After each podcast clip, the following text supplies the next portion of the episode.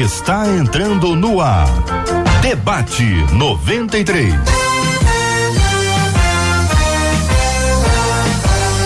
Realização 93 FM. Um oferecimento Pleno News. Notícias de verdade. Apresentação J.R. Vargas.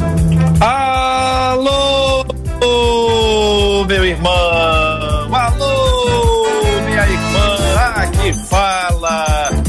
J.R. Vargas. Estamos de volta Começando aqui mais uma super edição do nosso debate 93 de hoje, nesta quinta-feira abençoada pelo nosso Deus e Pai.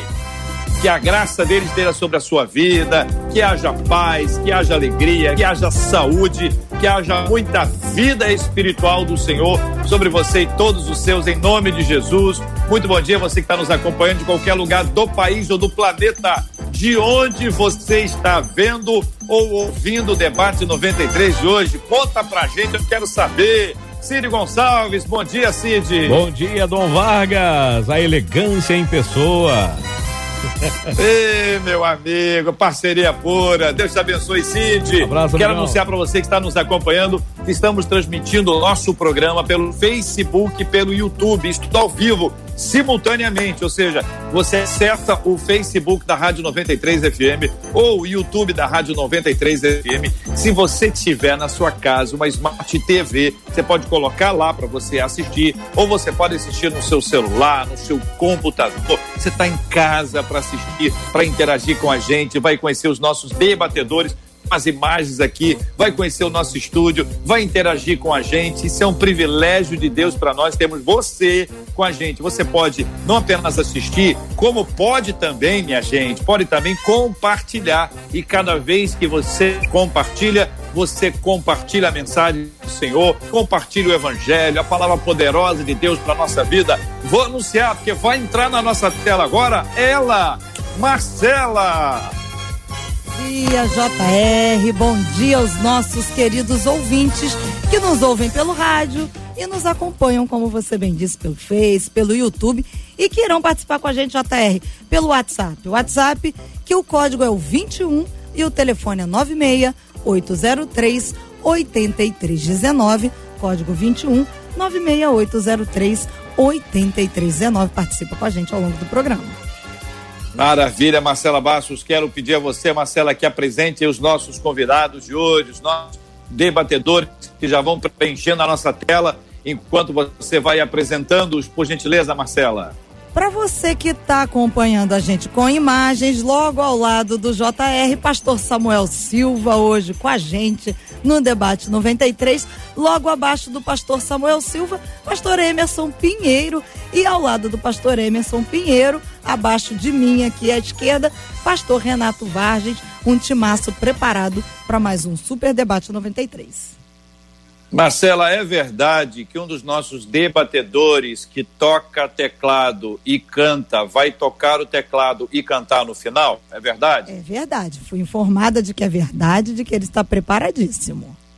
Ô, oh, maravilha! Vamos dar bom dia, pastor Samuel Silva. Bom dia, querido. Deus abençoe. Bom dia, JR. É sempre uma alegria poder participar do debate, né? É, estamos separados, mas ao mesmo tempo unidos, né? A tecnologia traz para a gente essa, essa, e é bom estar junto com o pastor Renato, com o Emerson, com você, com a Marcela, né, e com todo o pessoal que está acompanhando, assistindo e ouvindo a gente. Maravilha. Pastor Emerson, bom dia, meu amigo. Bom dia, meu irmão JR, pastor Samuel Silva, pastor Renato Vargas, Marcela, Cid Gonçalves. É muito bom estar aqui com vocês, mesmo à distância mas como o Samuel falou, a gente está conectado e é sempre muito bom estar aqui com vocês. Maravilha. Pastor Renato Vargas, aquele abraço, querido. Deus abençoe. Bom dia, bem-vindo. Bom dia, JR. Bom dia, Samuel, Emerson, Marcela, ouvintes da Rádio 93. Um prazer enorme estar com vocês mais uma vez, desta feita de forma diferenciada, né? Obrigado, meu querido. Vamos ao tema, Marcela. O tema 01 do programa de hoje. Vamos lá, porque um dos nossos ouvintes nos escreveu dizendo o seguinte: Eu tenho um imenso desejo de ser um pregador do Evangelho. O problema é que eu não consigo entender determinadas coisas que a Bíblia narra. E ele dá o exemplo. Aquele que é chamado de amigo de Deus, segundo ele, abandonou um filho no deserto. O outro, que é conhecido como homem, segundo o coração de Deus, foi um adúltero e assassino, diz o ouvinte. Não consigo enxergar esses e tantos outros homens como gente abençoada. Como entender esses textos bíblicos? Pergunta o nosso ouvinte, e o que eles significam e como aplicá-los à nossa vida nos dias de hoje. Pastor Renato, vou começar ouvindo o senhor. O ouvinte está meio duro aí com esse tema, mas a gente vai tentar destrinchar isso aí. Vou começar com o senhor. Pois não. Então, ah, é importante que o ouvinte entenda, como também a todos aqueles que estão nos ouvindo, que seres humanos, em virtude da desobediência tanto de Adão quanto de Eva, carregam em si a marca do pecado original nós somos pecadores, nós temos a tendência ao mal e a cometer atos absolutamente contrários à vontade revelada de Deus pelas Escrituras. A consequência disso é que vivemos ou que praticamos pecado. Contudo, quando somos regenerados por Cristo, nós não somos mais escravos do pecado, todavia ainda somos suscetíveis ao pecado. E essa natureza uh, adâmica que vive, entre aspas, em nós e que nos impulsiona a atos contrários ao Senhor, nos faz com que algumas vezes cometamos pecados distintos. Uh, é claro que é, pecados como o narrado uh, pelo ouvinte, quanto como o que Davi proporcionou, ou seja, de colocar o, o seu general, ou o seu soldado, uh, melhor dizendo, na frente de batalha, uh, são pecados horrorosos, horrendos. Mas qualquer um de nós estamos suscetíveis a cometer erros e precisamos entender que o que nos limita é a graça de Deus, é a bondade de Deus. Cristo Jesus faz com que a gente passe a viver em novidade de vida. Todavia, é importante que a gente entenda que o fato de uma pessoa ser cristã ou ter nascido de novo não leva ela a ser uma, uma pessoa impecável ou uma pessoa que, a, que não comete mais pecados. Ela é tentada, muitas vezes pelo pecado, ela se, é, é, é, às vezes, em algumas circunstâncias, vencidas pela sua, sua tentação, mas pela graça de Deus ela pode ser re, conduzida novamente à presença do Senhor. Nossa natureza é uma natureza pecaminosa, nossa natureza é uma natureza ruim. Ah, por nós mesmos, nós como seríamos capazes de cometer pecados piores do que Adolf Hitler cometeu, mas por causa de Cristo nós conseguimos paulatinamente vencer as nossas tentações e os nossos pecados. Pastor Samuel Silva. É, então, é, eu, eu queria destacar o fato de que é, nós somos homens de Deus, mas antes somos homens, né? E assim como o pastor Renato falou, é, nós temos uma natureza limitada, né? Eu estava me lembrando de um texto da palavra do Senhor, 1 Samuel capítulo 16, quando Samuel vai ungir o novo rei de Israel, ele vai à casa de Jessé, no versículo 7, né, o texto diz, o Senhor contudo disse a Samuel, não considere a sua aparência nem a sua altura, pois eu o rejeitei. O Senhor não vê como o homem, o homem vê a aparência, mas o Senhor vê o coração. É, a análise de Deus acerca do ser humano é muito maior que a nossa. Às vezes a gente pega uh, e destaca uma atitude isolada ou até uma série de atitudes e a gente determina quem é aquela pessoa, quando Deus, na verdade, conhece essa pessoa antes dela ser formada no ventre da mãe. Eu estava me lembrando esses dias né, eh, do nascimento de Jacó e de Esaú né? E quando é, eles recebem seus nomes, eles recebem é, e não é aleatório, né? Eles recebem por algum motivo, né? Esaú, Esaú ele nasce com os pelos verme, avermelhados, né? Meio ruivo e por isso seu nome é Esaú. E aí quando você estuda lá a questão mesmo do nome, você vê que tem a ver com a terra e a terra era avermelhada. Então Esaú recebe o nome pelo que ele tinha. Já Jacó ele agarra no calcanhar do seu irmão, e aí isso seu nome é Jacó, então ele recebe o nome pelo que ele faz. E aí eu queria já deixar nesse início de debate esse pensamento de que a sociedade ou as pessoas, ou líderes, seja o que for, elas determinam uh, quem é a outra pessoa, ou pelo que ela tem, ou pelo que ela faz, e Deus ele vai muito além disso. Deus ele não só vê o que a gente tem, o que a gente faz, ele sobretudo vê o que a gente é.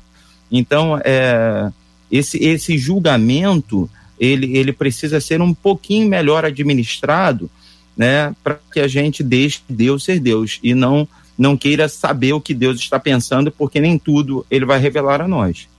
Pastor Emerson. Bom, gente, eu acho que se nós mesmos fôssemos olhar para as nossas falhas, nós subiríamos no púlpito aos domingos para pregar.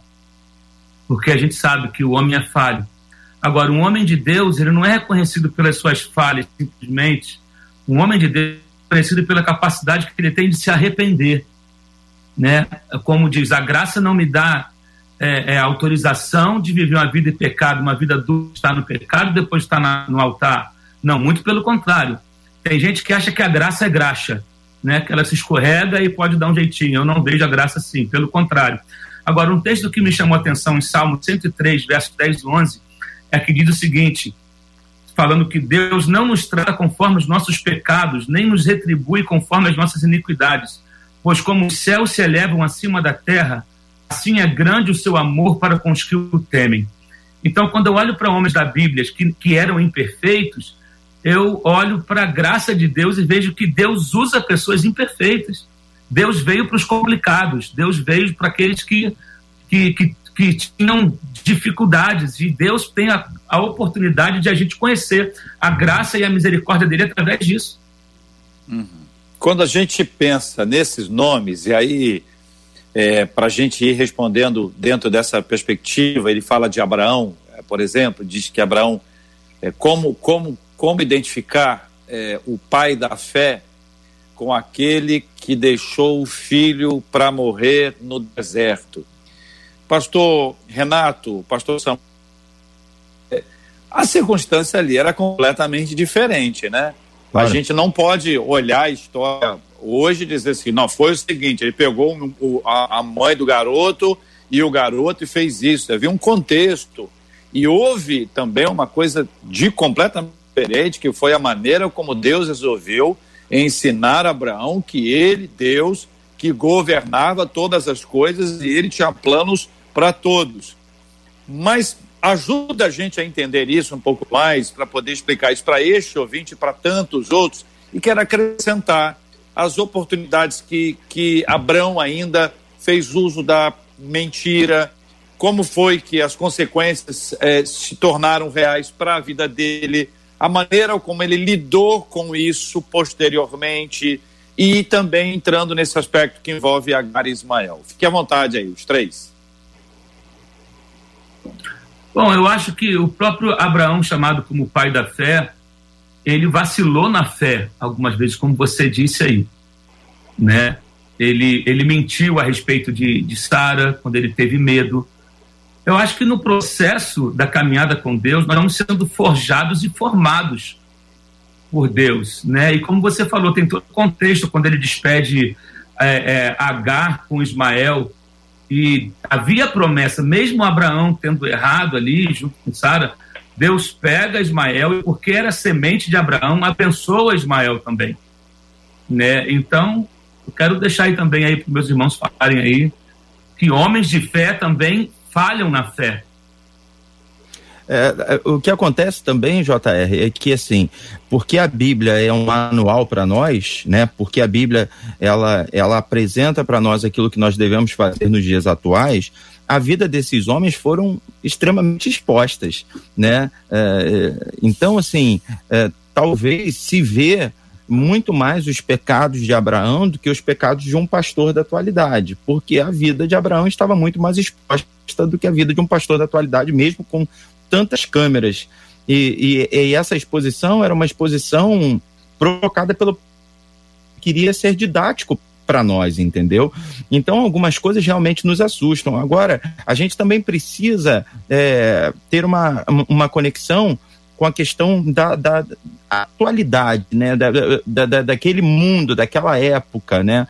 É, existiam guerras, por exemplo, na, nos dias bíblicos, onde as pessoas se matavam, entendeu? É, é, era, era diferente, né? A questão da cultura, dos costumes. Eu não estou querendo, como Emerson falou, né? Eu concordo, Abraão, como pai da fé, ele falhou também. Eu não estou querendo passar pano quente, não. Mas, assim, em, em, em, contrapartida, nós precisamos entender que existia uma exposição dos acertos e também dos erros, exatamente para a gente aprender a, a, fazer o certo e para a gente deixar de fazer o que é errado. Né? Para a gente não ir por um, por um caminho de que eram todos santos, quando na verdade não eram, eram seres humanos.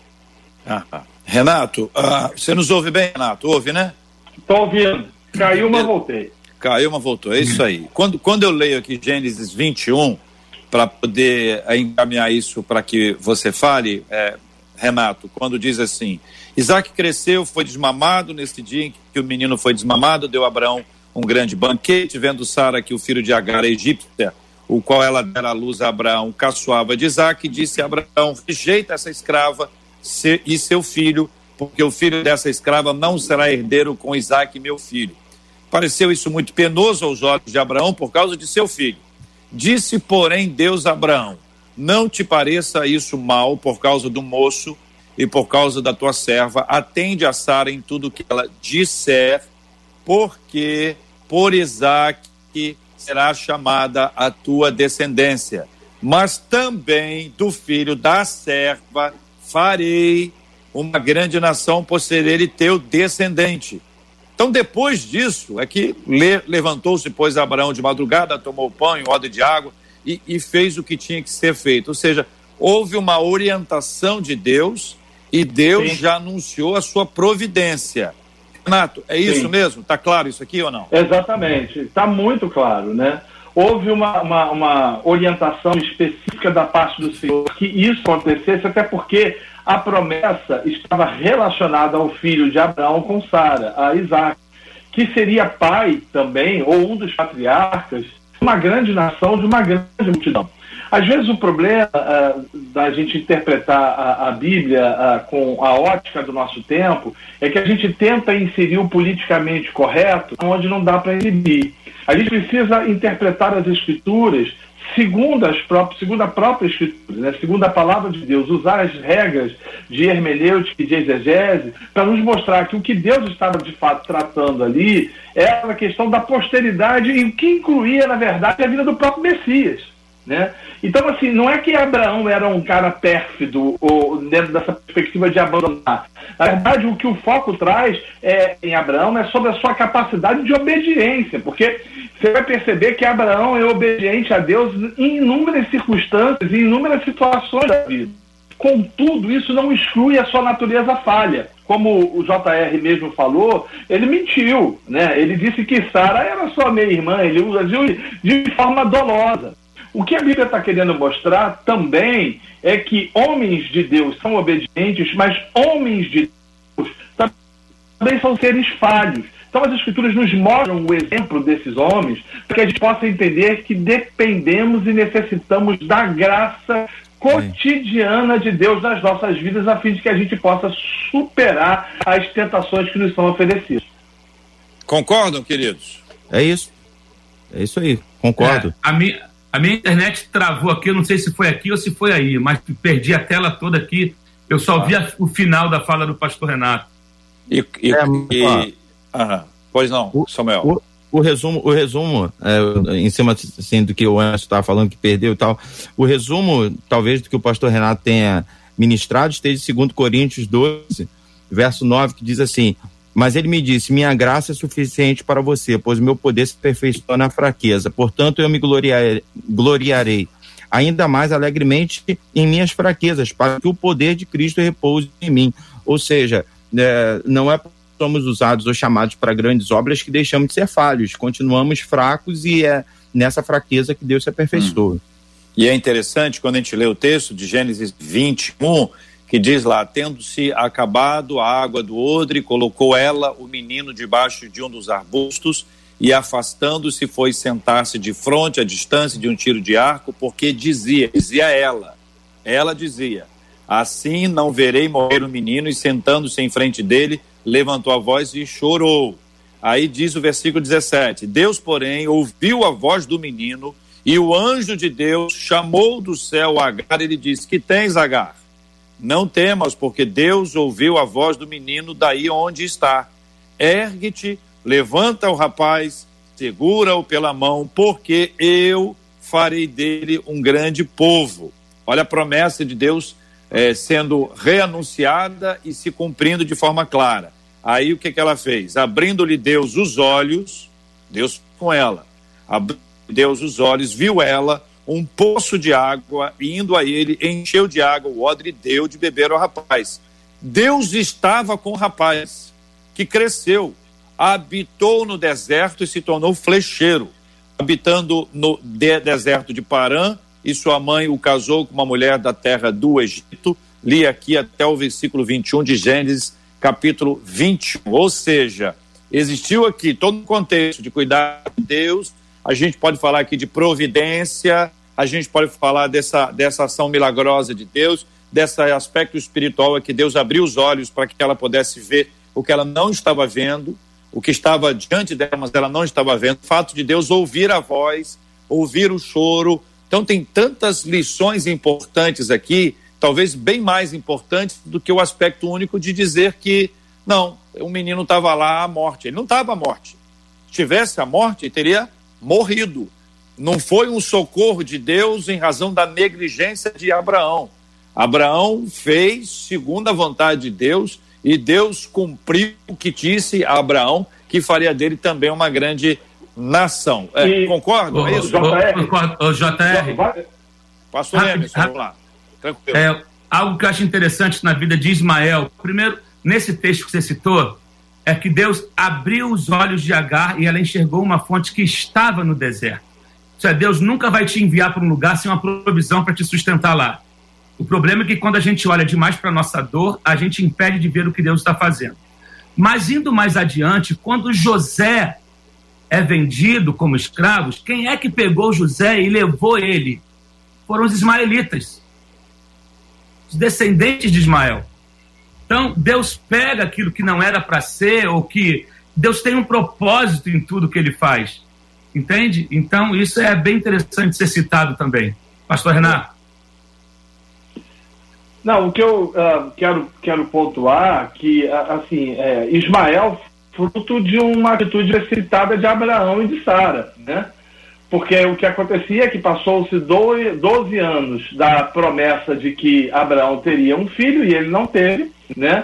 E quem foi gerado? É, foi a, o, o, menino, foi um garoto chamado Ismael, que foi filho de Abraão com a serva Agar, né? Então, na verdade, houve um, um erro, é, na minha perspectiva, de Abraão de não ter esperado tempo correto, o tempo devido para que pudesse a ter a, a, a experiência, a providência, a provisão de um filho que iria a, efetivamente a, ser o herdeiro daquilo que o Senhor o havia dado. Então você vai perceber que tem todo um contexto, tem todo um background, tem todo um pano de fundo também. A promessa era de Isaac. Deus tinha dado a, a Isaac essa promessa. E Deus não agiu de forma pérfida, de forma a, a, irresponsável em dizer para Abraão, mande o menino para lá. Não, ele ouve o choro do menino, ele sustenta o menino e ele traz sobre o menino provisão. Agora, a gente precisa entender que decisões erradas sempre vão trazer consequências, né? Os ismaelitas, eles, eles se multiplicaram e a gente vê hoje quem são ou quem é a descendência de Israel no mundo, né? E as consequências que isso traz sobre a vida daquele ou daqueles que tomam passos ou que dão passos errados. Muito bem. Ah, pensando aí agora a respeito de Davi especificamente, a, a perspectiva que o ouvinte traz, Marcela, você podia repetir para a gente entender? Quer dizer, chamado de um homem segundo o coração de Deus, mas ele, ele assassinou ele adulterou. São esses dois destaques que o gente deu ou tem mais, mais algum outro? Não, exatamente esses dois destaques. Muito bem. E aí, queridos? Quero ouvi-los. A gente continua na mesma linha. acho que é, a gente continua na linha de que não é porque somos chamados por Deus é, que estamos imunes a, a tentações e a quedas. É lógico, e eu acho que foi o pastor Renato que citou no início do debate, existem algumas quedas que são bem pontuais e que machucam muita gente, né? E as consequências disso também são pontuais.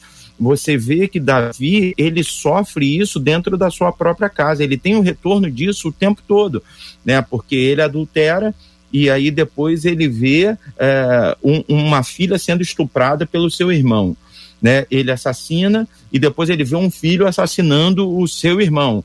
Ou seja, dentro da própria casa de Davi, ele, ele, ele percebe que as suas escolhas erradas geraram uma consequência terrível. Né? A gente vê que Davi ele não consegue nem finalizar a construção do templo porque uh, há sangue em suas mãos. Agora, não é porque ele, ele, ele teve que arcar com as consequências que a gente é, não pode o ver como um homem de Deus, porque de fato ele é um homem de Deus, né? É, um dos que citam que ele é um homem segundo o coração de Deus é o apóstolo Paulo, né? É, que, que talvez seja o maior apóstolo de Cristo, que seja o maior evangelista de todos os tempos. Então, eu queria também, sabe, JR, desconstruir um pouco a ideia desse julgamento, né, desse julgamento exagerado que as pessoas têm, principalmente nos dias atuais de rede social, onde ah, tem hora que dá vontade de você desligar tudo e sair correndo, porque é um querendo ser pastor do outro, é um querendo ser líder do outro, é um querendo mandar no outro, é um querendo expor a, a, as falhas dos outros, e para mim isso, isso não é Bíblia, isso não é Evangelho. Evangelho, é lógico, é correção, né? Nós todos somos pastores e a gente trabalha com ovelhas, a gente precisa chamar atenção, né? Mas sempre há uma segunda chance, né? E existe uma essência além daquela casca que foi o, o, o pecado estabelecido aqui, a, ali naquele momento. É, eu acho que entra a questão também do, volta aqui a falar do arrependimento. Davi foi confrontado.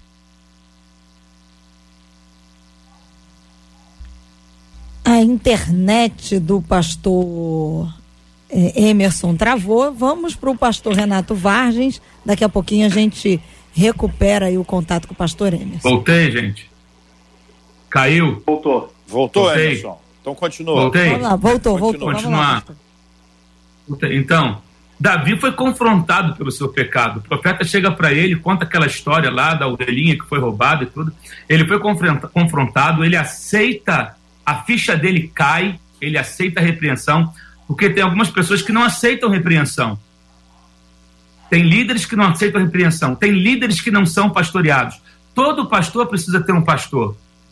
Todo pastor precisa ter alguém para chegar e chamar atenção, porque todos os pastores estão sujeitos a a, a, a errar.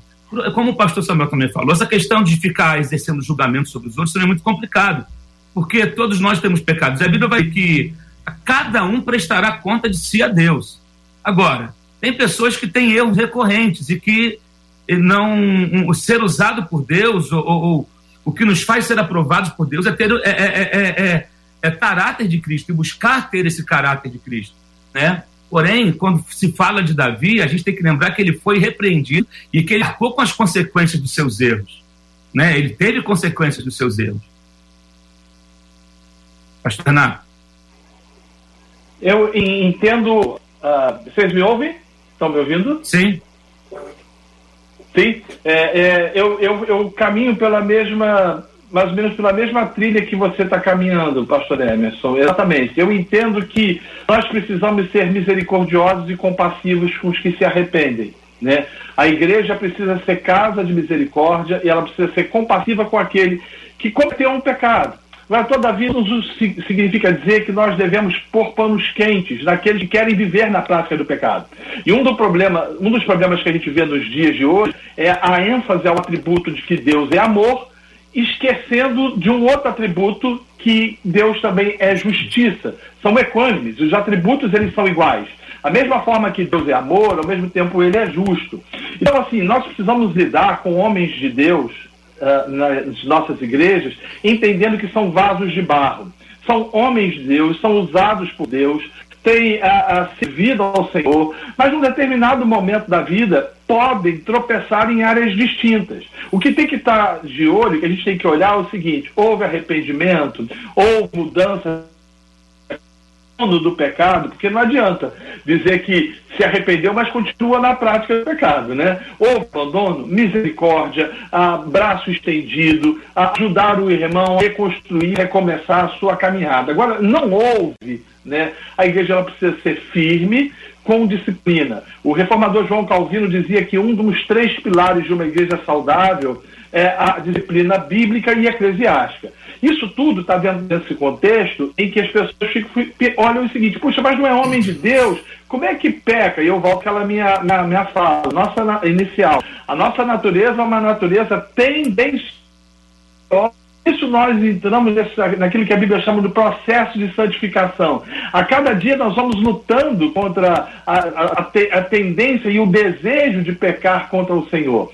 E somente regenerados são aqueles que poderão cometer pecados, ninguém é livre disso, mas não viverão na prática do pecado. Agora, aquele que vive na prática do pecado tem que ter julgamento sim, tem que ter firmeza por parte da igreja sim, até porque a Bíblia diz que um pouco de fermento leveda toda a massa. E o que a gente tem visto, de certa forma, é a negligência quanto ao desejo, ou quanto à necessidade, melhor dizendo, de se ter uma vida diferenciada e santa.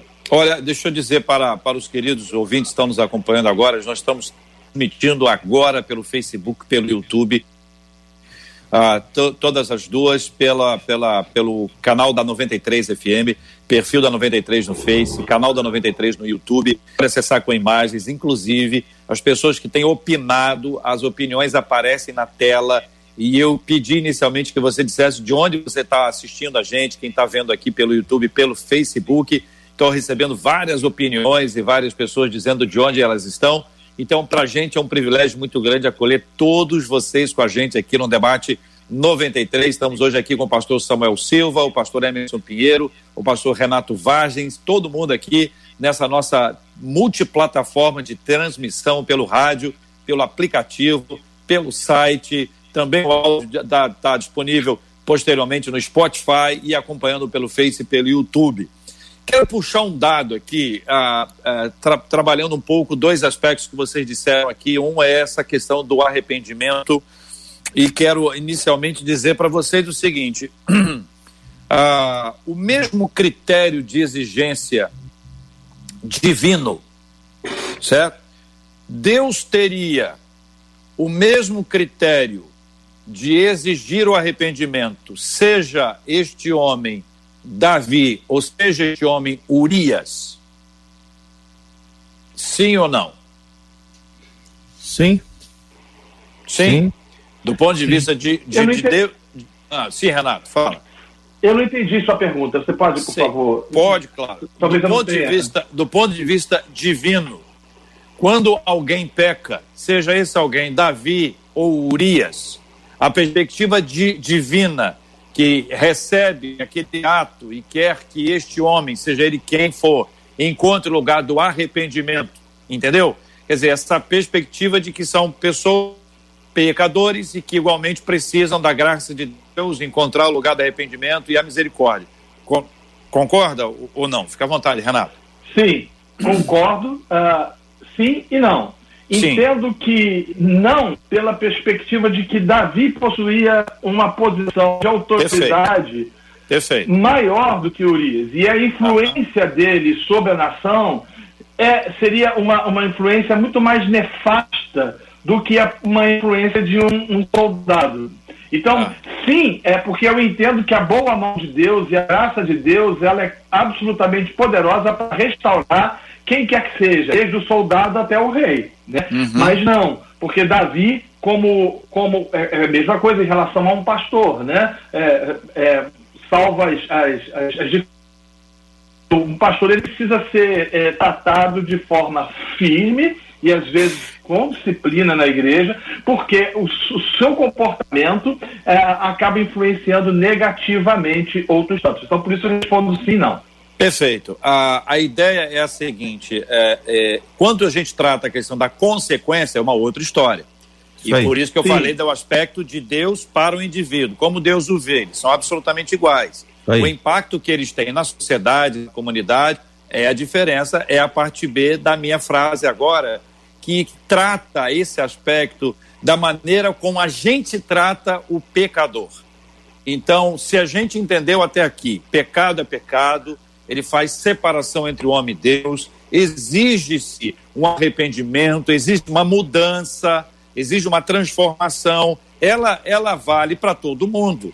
Assim como dissemos agora há pouco, o pastor, ele tem que ser tratado com firmeza, mas ele também precisa da mesma misericórdia que ele tenta a, a compartilhar com aquele Perfeito. que está na igreja e cai. É que a gente acaba tendo, e aí é uma, é uma percepção que eu passo para que vocês analisem, um tipo de peso diferenciado para uns e para outros. Claro, nós temos mais conhecimento, o pastor tem mais conhecimento, teoricamente ele tem mais intimidade, ele sabe mais, ele tem, ele está caminhando com Deus há mais tempo. Nada disso está sendo discutido. É só esse aspecto que às vezes a queda, a queda é de alguém que fala. E esse alguém que fala abraçou o que ouve, quando o que ouve precisou. Mas quando o que fala precisou ser abraçado, o que ouve passou a falar e não deu para ele nenhum espaço de acolhimento mais. Está aí o assunto, podem Fica eu acho, eu acho, JR, que tem uma confusão é, geral entre uh, a questão do perdão e a questão das consequências. São duas coisas totalmente distintas, né? Uh, por exemplo, alguém que, que mata uh, e vai presa, e aí de repente matou um, um menino, aí a mãe diz assim, eu te perdoo, perdoado, agora você vai preso. E aí você fica aí de acordo com a justiça o tempo que for necessário para arcar com as tuas, né, com, com, a, com os teus atos. Então, assim, nós, como pastores, é lógico, acredito que concordamos que, seja quem for, precisa arcar com as consequências, né? E, e essas consequências, como o pastor Renato deixou claro, ela, elas serão maiores para os líderes, porque né, a influência deles é maior. Agora, a questão do perdão, né? É, eu acho que é, é independente, né? Se ele é líder ou se ele não é líder, né? A gente está aqui para perdoar e a gente está aqui para restaurar todo mundo. Eu me lembro, a gente pode citar aqui rapidamente, porque foi público, o dia que o pastor James Swaggart, que para mim foi um dos maiores pregadores, ainda é, né, de todos os tempos, um homem cheio da graça de Deus, assumiu publicamente né, que, estava, que, que tinha adulterado. Né? E, e, a consequência foi terrível, foi terrível. Né? Mas como, como não perdoar alguém que confessa? Como não perdoar, como o Emerson está batendo nessa tecla, eu concordo, alguém que se arrepende, né? Então, assim, são duas coisas diferentes. Perdão, ok. Consequência, a gente vai ter que arcar. Perfeito.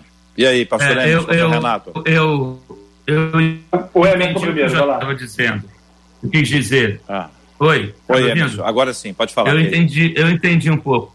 O pastor ele está sempre ali para receber o que caiu, abraça, aconselha, ora, ouve a confissão.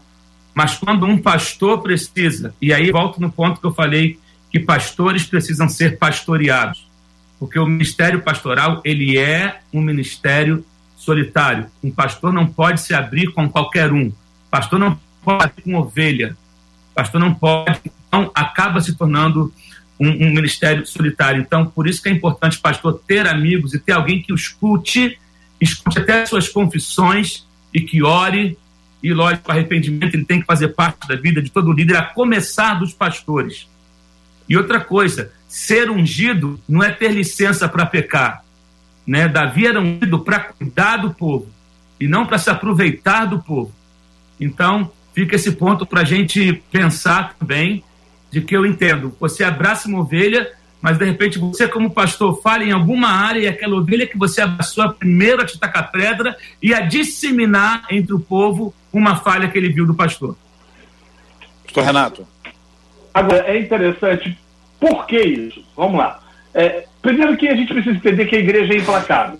Né? Infelizmente, a igreja ela exige das pessoas perfeição 100%, né? E o que a gente sabe que é inexequível e que é inviável.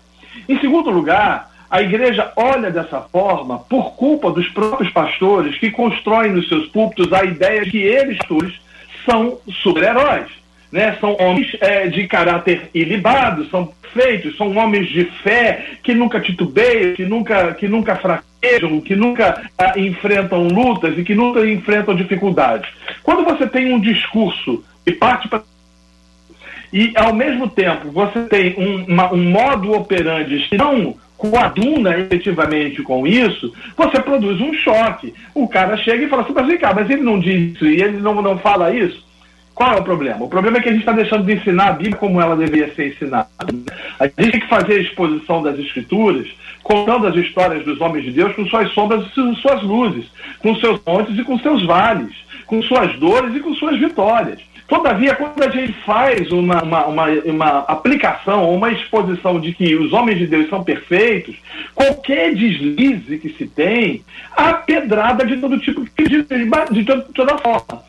É, é, é, a igreja é implacável? É a nossa natureza é uma natureza que, de certa forma, entre aspas, sente prazer em ver o fracasso do outro. A natureza humana é assim. Mas nós, pastores, temos a, um pouco de responsabilidade por usar o púlpito para construir a imagem de que homens de Deus são perfeitos, libados e que não têm a possibilidade de terem ou sofrerem tentações. Muito bem. Esse, é. esse aspecto aqui envolve é, não apenas o pastor, mas o outro. Então, ah, quando eu avalio o nível de misericórdia que cabe ao outro, eu examino e eu avalio por uma perspectiva muito mesquinha, porque a minha perspectiva ela é imperfeita, porque eu sou imperfeito. Então, quando a gente avalia, não, esse cara merecia, aquele, aquele não, aquela menina, ok, aquela outra menina, não. A gente estabelece um critério de graça que nós não conhecemos. Não é? Por isso que acho que é muito interessante quando lá no Evangelho de Mateus, capítulo 18, permanece descrita a parábola do credor incompassivo, alguém que sabe a dívida que tinha e sabe a dívida que tinha e que a dívida foi paga a maneira como alguém que sabe da dívida que tinha e sabe que a dívida foi paga, como esse alguém que sabe a dívida que tinha, que sabe da dívida que foi paga, como ele deve proceder em relação ao outro que também tem dívida ou deve a ele. Então, essas lições bíblicas que eu queria puxar agora para a gente conectar. Primeiro, o Salmo 51, que mostra um arrependimento bastante grande. E aí a leitura é importante, edifica. Quero agradecer aos nossos ouvintes que estão nos acompanhando aí pelo rádio, pelo Face, pelo YouTube, dizendo que a gente está lendo agora o Salmo de número 51, quando diz assim: salmista Davi, compadece de mim, ó Deus, segundo a tua benignidade. A benignidade é a divina. Fosse a humana, não ia dar, dar muito certo. E segundo a multidão das tuas misericórdias, misericórdias divinas apaga as minhas transgressões, lava-me completamente da minha iniquidade e purifica-me do meu pecado, pois eu conheço as minhas transgressões e o meu pecado está sempre diante de mim. Vamos fazer um parênteses aqui. Pecado que ele só assumiu depois que foi confrontado. O parênteses é importante porque tem gente que diz assim: não, Fulano está arrependido depois que ele foi descoberto. Se ele não tivesse sido descoberto, talvez ele não tivesse se arrependido. O que é um julgamento perigoso, né, gente? Porque Davi, do jeito que tá, tá, estava indo, eu não sei se em algum momento, espontaneamente, ia aparecer isso. A Bíblia não, não me dá é, é, linha para nem para um lado nem para o outro. Ela dá mais para um do que para outro.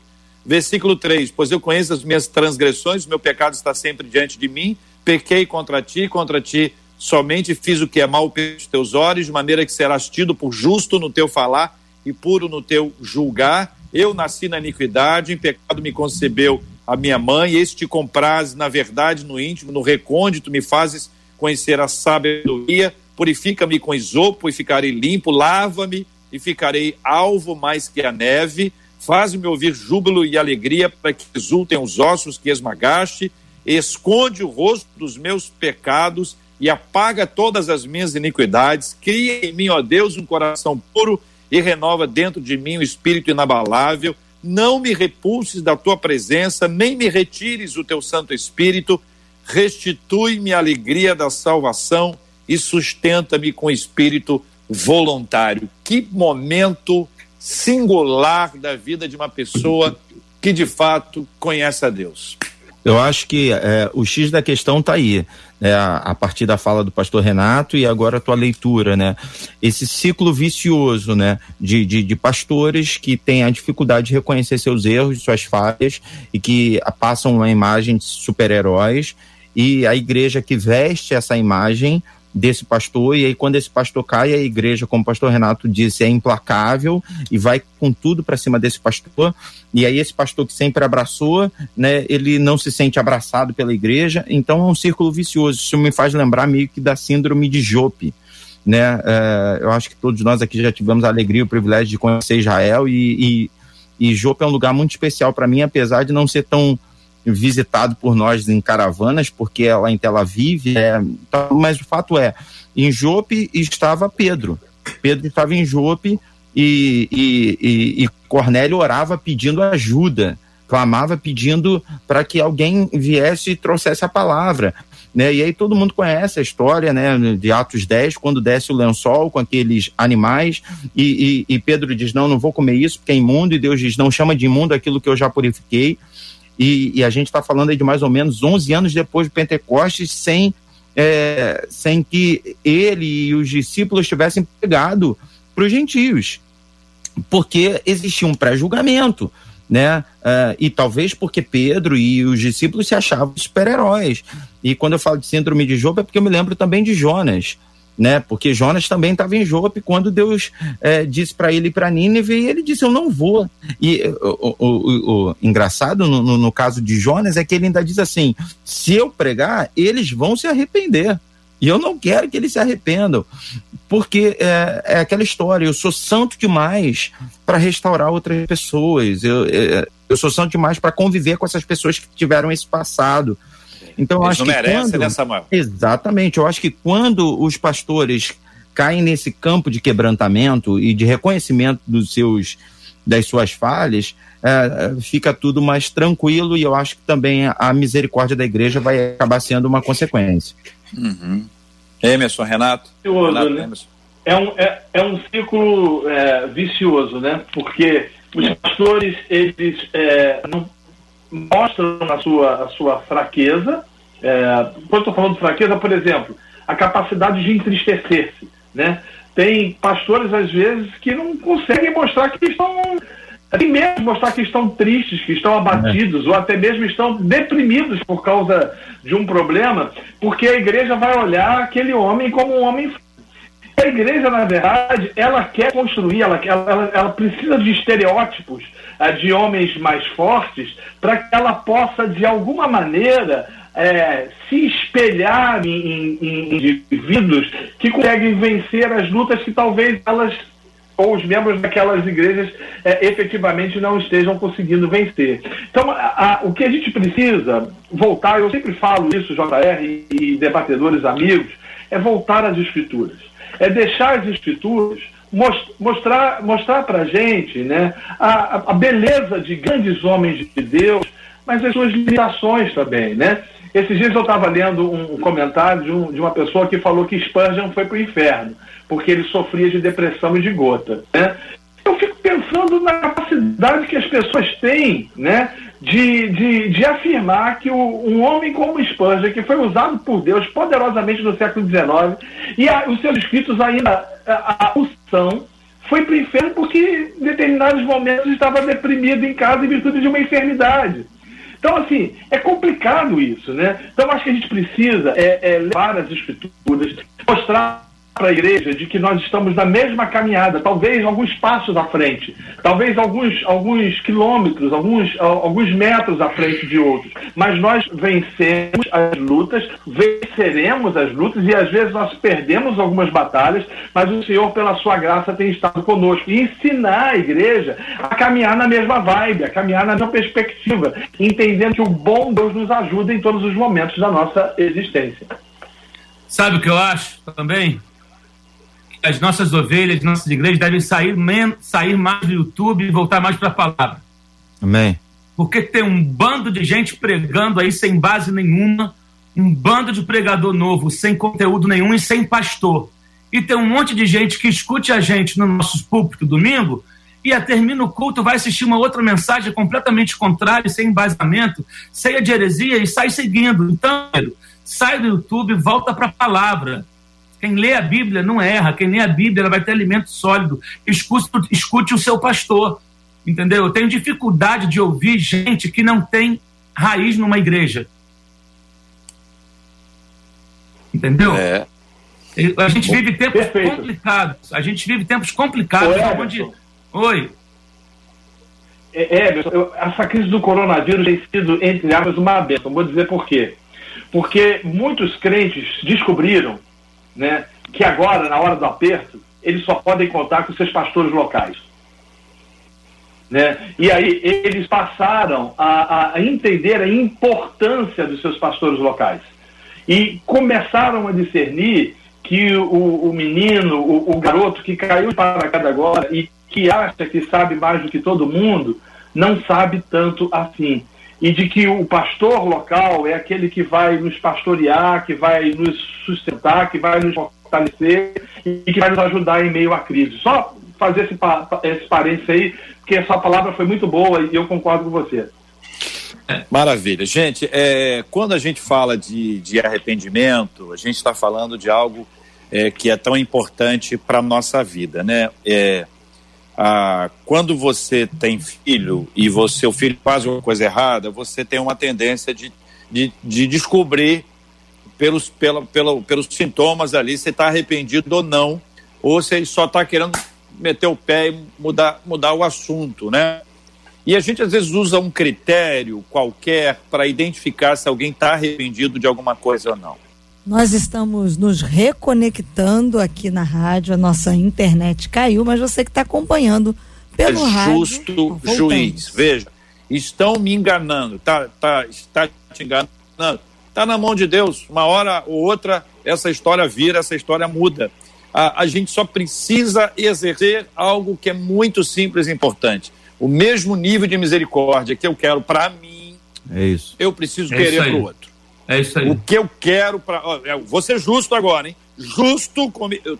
Então, a gente precisa ter, ter isso. Eu, vocês já ouviram tantas histórias de pessoas que eram muito duras com o filho dos outros. Hum. com seu próprio filho foi uma outra história. E veja como Deus fez. Verdade. Veja como Deus fez. A maneira como ele lida com isso. O, o, o Max Lucado, que é um autor que vocês todos conhecem bem, é, escreve de uma forma romântica e tudo, o viés dele não é um viés te, te, teológico, é um viés Sim. devocional. Ah, ah, ele, ele cita num dos seus livros uma coisa interessante, que a, a, a filha dele era o primeiro dia de, de, aula dela, amanhã, primeiro dia de aula dela amanhã. Então hoje, ele diz para ela assim, filha, vamos fazer o seguinte, amanhã a gente vai dar uma volta. Não, papai, eu quero ir para o colégio. Não, minha filha, não, não precisa começar amanhã, não. Você está entendendo? Não é todo dia que precisa ir, não. Você é muito nova, primeiro dia de aula. Não, papai, eu quero ir e tal. Tá bom. Deitou, dormiu, amanheceu e falou assim: vou lá agora conversar com ela outra vez. Quando ele chegou no quarto, ela estava arrumadinha, preparada para ir para a escola. E aí ele disse assim: minha filha, vamos fazer o seguinte: ao invés de a gente ir para a escola, já que você está pronta, a gente dá uma volta, a gente passa no shopping, a gente vai para um lugar, vai em tal lugar que eu sei que você gosta de ir e tal. Ela falou assim: não, papai, eu quero ir para a escola, eu tenho que ir para a escola. No caminho, ele ainda tenta convencê-la de várias formas a não ir à escola naquele dia, para eles irem juntos para outro canto. E aí chega a hora que chega na, na, na escola, ele sai do carro, se despede dela, ela entra, dá um, dá um adeuzinho para ele e vida que segue. Aplicação dele. Ele estava sofrendo, porque a filha começaria naquele dia a sua carreira escolar, da qual ela não sairia jamais mas ele conhecia a escola. Era uma boa escola. Era um lugar seguro. A filha seria bem tratada, conduzida com muito carinho, com muito amor. E aí ele aplica a Deus e diz assim: imagine como Deus estava sabendo como seu filho seria tratado, a maneira como ele seria destruído, a maneira como ele seria caçoado, zombado, cuspido, caluniado, torturado, maltratado e Deus o enviou por amor. Então, esse princípio do equilíbrio, a maneira como a gente trata o outro, a maneira como a gente quer e a maneira como Deus nos trata. Por isso que eu volto a lembrar Mateus 18, ouvinte, leia a parábola do credor incompassivo. Há alguma razão para nós não esquecermos dos nossos pecados. Há alguma razão. É para a gente lembrar do que é a graça de Deus na, na nossa vida e o quanto essa graça deve ser aplicada à vida de todo mundo também, sob a bênção dele. Marcela, você saiu, voltou, que bom que você está aí. Conta aí a fala dos nossos ouvintes. Você vai vocalizar os ouvintes da 93 FM, Marcela. Bom, os nossos ouvintes estão aqui agradecendo, felizes para, para o que eles estão chamando de aula de seminário, JR. E aqui no nosso WhatsApp, uma das nossas ouvintes disse assim: Ah, se nós pudéssemos viver sem errar, sem pecar, obviamente que a gente ia preferir, mas ainda não fomos glorificados. Logo, todos pecaram, destituídos estamos, mas nosso bom Deus é misericordioso sempre, tanto naquela época quanto na nossa. E aqui no Facebook, um dos nossos ouvintes diz assim: é muito bom salientar que os personagens, né, os personagens bíblicos, se eles fossem perfeitos, santos e imaculados, nós teríamos exemplos muito distantes da realidade de todos nós. Não devemos seguir os erros, mas saber que fugir deles é difícil e foi inclusive para os grandes nomes da Bíblia, mas que as inspirações devem se dar pelas atitudes boas e desafiadoras desde aqueles tempos, JR. Obrigado, queridos ouvintes maravilhosos. Que Deus abençoe a todos. Pastor Samuel Silva, obrigado, meu amigo. Um forte abraço. Que agradeço. É sempre uma alegria poder participar do debate, poder estar revendo vocês. Estou com saudade de todos. Né? A gente está preso um pouquinho dentro de casa, mas vai passar e daqui a pouco a gente vai fazer uma grande festa, vamos fazer aquele futebol lá, dessa vez eu vou jogar. Aí sim, hein? Até quem fez, Samuel. Até quem fez, Samuel. Pelo não vou amor de Deus, não. hein? Pastor Emerson, aquele abraço. Obrigado, Ô, amigo. querido, obrigado, obrigado mais uma vez. Obrigado por estar aqui com vocês, Samuel, JR, Pastor Renato, Marcelo, obrigado pelo convite. Eu não vou no futebol dessa vez. Olha, eu tava cheio de expectativa. Vai, vai começar ali, vai todo mundo. Renato, um abraço, Renato. Outro querido JR, obrigado a todos pelo privilégio, pela comunhão aí com os irmãos. Deus abençoe os nossos ouvintes de forma especial e graciosa. Maravilha. Marcela, obrigado. JR, até amanhã com a graça do nosso Deus. Até amanhã os nossos ouvintes, se assim o Senhor nos permitir. Ô, Marcela, amanhã tem, tem um negócio diferente amanhã? Eu ouvi dizer aí, é verdade? É, amanhã eu ah. ouvi dizer que os meninos, eles também gostam de ouvir o que as meninas pensam. Menina gosta de ouvir sempre o que a mulherada tá pensando, mas os meninos também gostam. Então amanhã a gente vai ter um debate só de mulheres. JR estará comandando uma mulherada amanhã falando sobre as emoções das mulheres neste tempo de quarentena. Amanhã e não desejem boa sorte pro JR, não, tá? É, porque ele já tá, vai estar tá muito bem acompanhado. É o quê? É porque eu vi já nos nossos, no rostinho dos nossos debatedores, eles rindo, tipo assim. Coitado do JR. Deus te abençoe, Deus te abençoe. JR. Mas não precisa Tô mandando um capacete aí pra tua casa, irmão. Vai voar a panela. Amanhã, Amanhã eu vou apresentar de máscara. Tão engraçadinho. Amanhã, amanhã eu não falo nada. Amanhã eu não falo nada. Mas eu quero mais uma vez agradecer aos nossos ouvintes que nos dão uma audiência incrível. Ah, o programa fica disponível no YouTube, no Facebook. Compartilhe, mande para alguém, experimente isso, a bênção de, de abraçar as pessoas através do programa. Você vai receber isso, vai abençoar com o pastor Samuel, o pastor Emerson, o pastor Renato, Marcela toda essa contribuição generosa que os nossos ouvintes também nos passam. Então, muito obrigado por todas essas bênçãos. Nós vamos orar juntos agora e há uma vinheta especialmente preparada para esse momento de oração. Quarentena. Quarentena. De oração. O pastor Samuel vai orar conosco. Nós temos apresentado sempre às seis, ao meio-dia e às 18 horas esse momento de oração e de clamor para que essa pandemia seja cessada em nome de Jesus. temos orado pelos profissionais que estão na linha de frente, temos clamado a Deus já há muitos anos pela cura dos enfermos, consola os corações enlutados. E após a oração, nós vamos ter a música. E eu, pastor Emerson, que vai estar adorando o Senhor com a gente, vai estar cantando e tocando aqui ao vivo na 93 FM e você vai participar com a gente. Primeiro, pastor Samuel orando e depois nós vamos adorar o Senhor com o pastor Emerson. Pai, nós te louvamos, nós te agradecemos, Senhor, porque sabemos que todas as coisas cooperam para o bem daqueles que te amam, Senhor. Sabemos que depois desse, desse tempo é, sairemos mais fortes, sairemos, ó Deus, com é, uma perspectiva nova, uma visão ampliada acerca do que tu tens para nossa vida.